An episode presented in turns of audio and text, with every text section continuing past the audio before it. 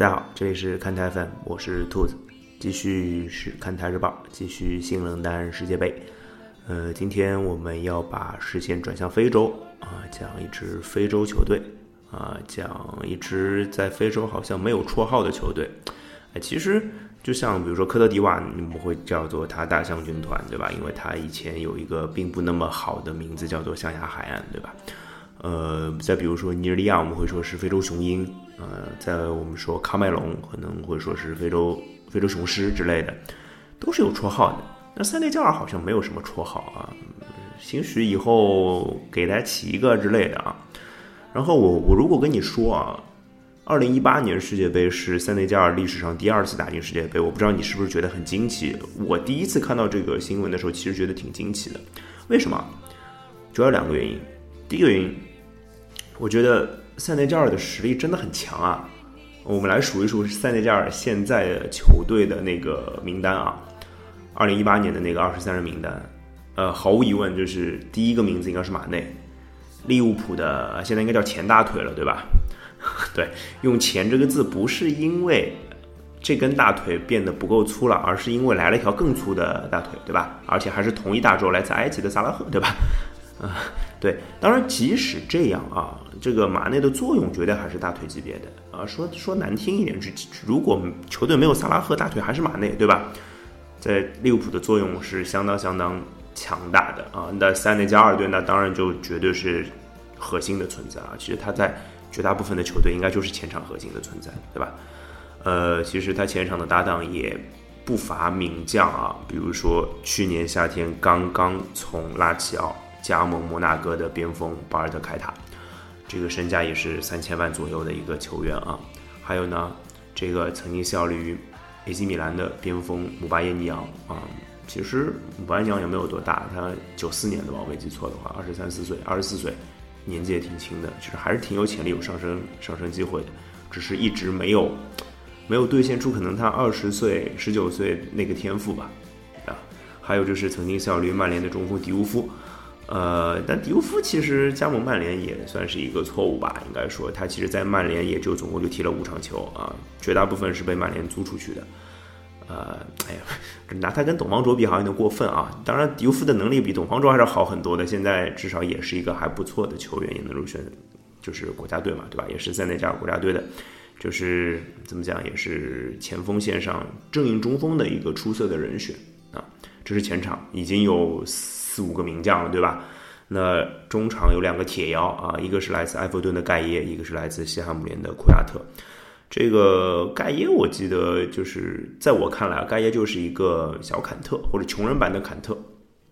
呃，个子很矮的，我记得就一米七左右，跟坎特很像。然后也是脚下频率非常快，跑动能力、覆盖范围非常大，抢劫能力非常强，非常像坎特。但是但跟坎特比就是稍微弱一点。但是我觉得当年埃弗顿。大概好像七百万镑吧买的他，可能是那一年他们豪掷一大笔钱的所有转会里面最好的一笔啊，有很多笔都黄掉了，就是非常物，怎么讲，非常的，就是物物不是物美价廉，物美价廉的反义词怎么说来着？啊，反正就是特别差，性价比特别差的选择啊。但是盖耶是一个非常非常好的选择啊，现在也有很多球队想买他啊，身价也是非常高的，如果要成交的话，我觉得也是三千万朝上的身价。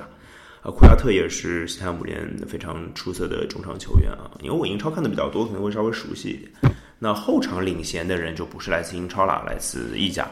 来自那不勒斯的中卫库里巴利。呃，库里巴利，呃，我印象最深，今年就是在尤尤文图斯对那不勒斯的那场，就是夺冠六分战当中啊，那这是最后相当于一个准绝杀吧，一个头球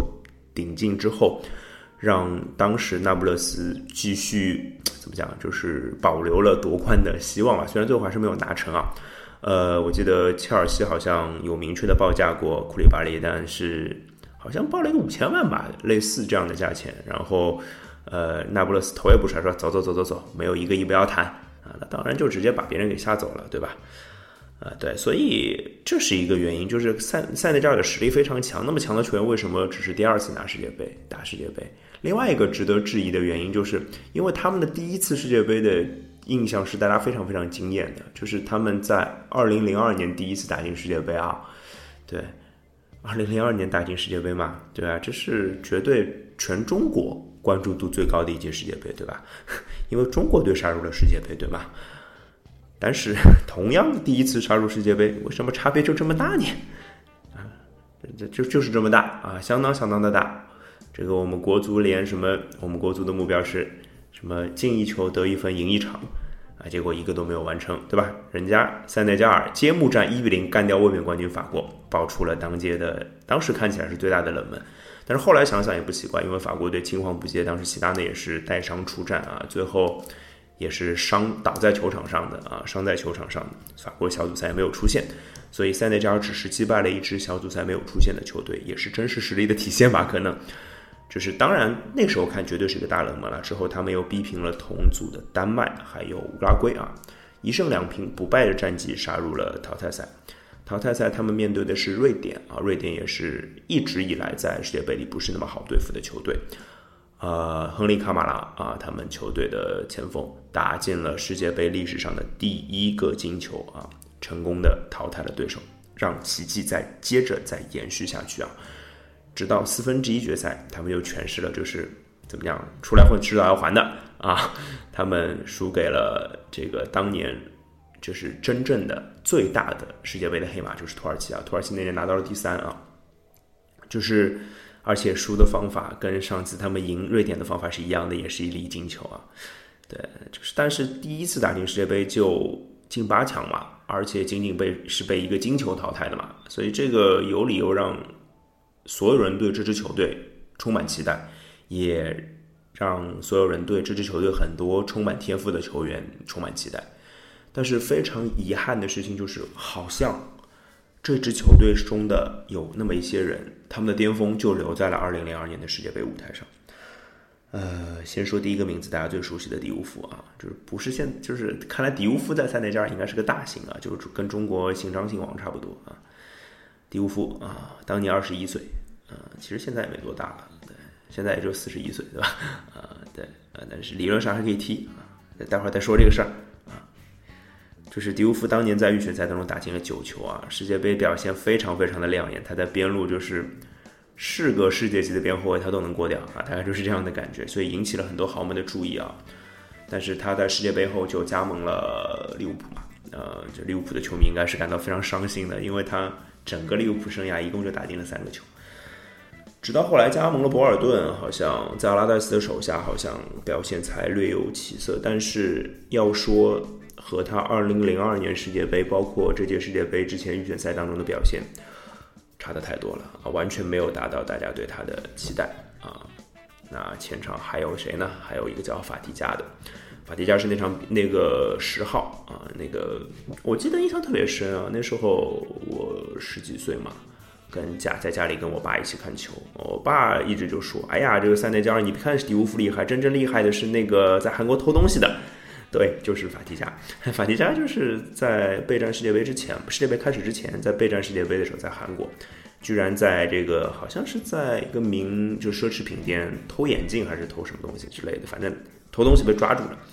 就跟现在的那个就是那个 Londo Ball 的弟弟有点像，可能，嗯，就是所以，但是在。韩国偷东西好像没有影响他的发挥，而且他是十号嘛，十号对，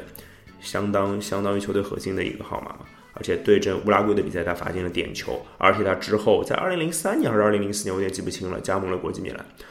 就是这可能这国际米兰这个也是超级豪门嘛，对不对？但是后来因为心脏的问题被解约啊，这是真真的心脏心脏有问题，就是因为我们也见过。足球场上因为心脏的问题啊，就在球场上去世的啊之类的，或者说因为心脏的问题，就是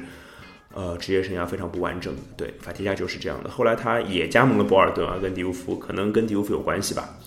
啊，迪乌夫可能跟他说：“哥们儿啊，我这边英超这支球队不错，教练也会用我们，对我们很好。”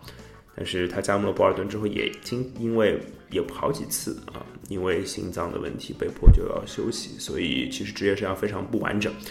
用一个这个足球小将当中的人物来形容，可能就是三山纯吧。对，就是健康的时候非常非常的牛逼，但是一秒钟之后可能他就捂着心脏不能动了，因为他心脏出问题了。所以法蒂加大概就是黑皮肤的三山纯吧，就这么理解啊。刚刚还提到了一个名字叫亨利卡马拉，就是打进世界杯第一个进球的人啊。他其实后来看他的职业履历，倒是没有加盟过像什么利物浦啊、国米这样的豪门，但是他却是这个前场天赋帮里面职业生涯最长的一个，长到什么程度呢？就现在还在踢啊，二零一八年的现在还在踢，还活跃在职业赛场上，今年四十一岁。啊，这个有点像就是那种什么日本的什么三浦知良，但三浦知良比他老多了啊，三浦知良五十多了，啊，就是当然四十岁还能在踢球已经很牛逼了，对吧？包括好像里瓦尔多也踢到四十岁，包括巴西泽罗伯托好像踢到四十几岁，身材都保持得非常好，而且就是这个职业生涯长嘛，对吧？当然他就得保持着代表国家队参赛啊，包括进球的记录，九十九场二十九球其实并不是很多了，我看好马内打破这个记录了，对，所以其实。说实话，就是刚刚讲的，就是很多进攻球员的，就是被人看起来上限很高的进攻球员，其实并没有在他们的职业生涯当中兑现他们的天赋，反倒是啊那些干着脏活累活的中后场球员，在职业生涯当中开出了意想不到的花朵，还是非常厉害的。先说一个人叫博巴迪奥普，呃，十九号，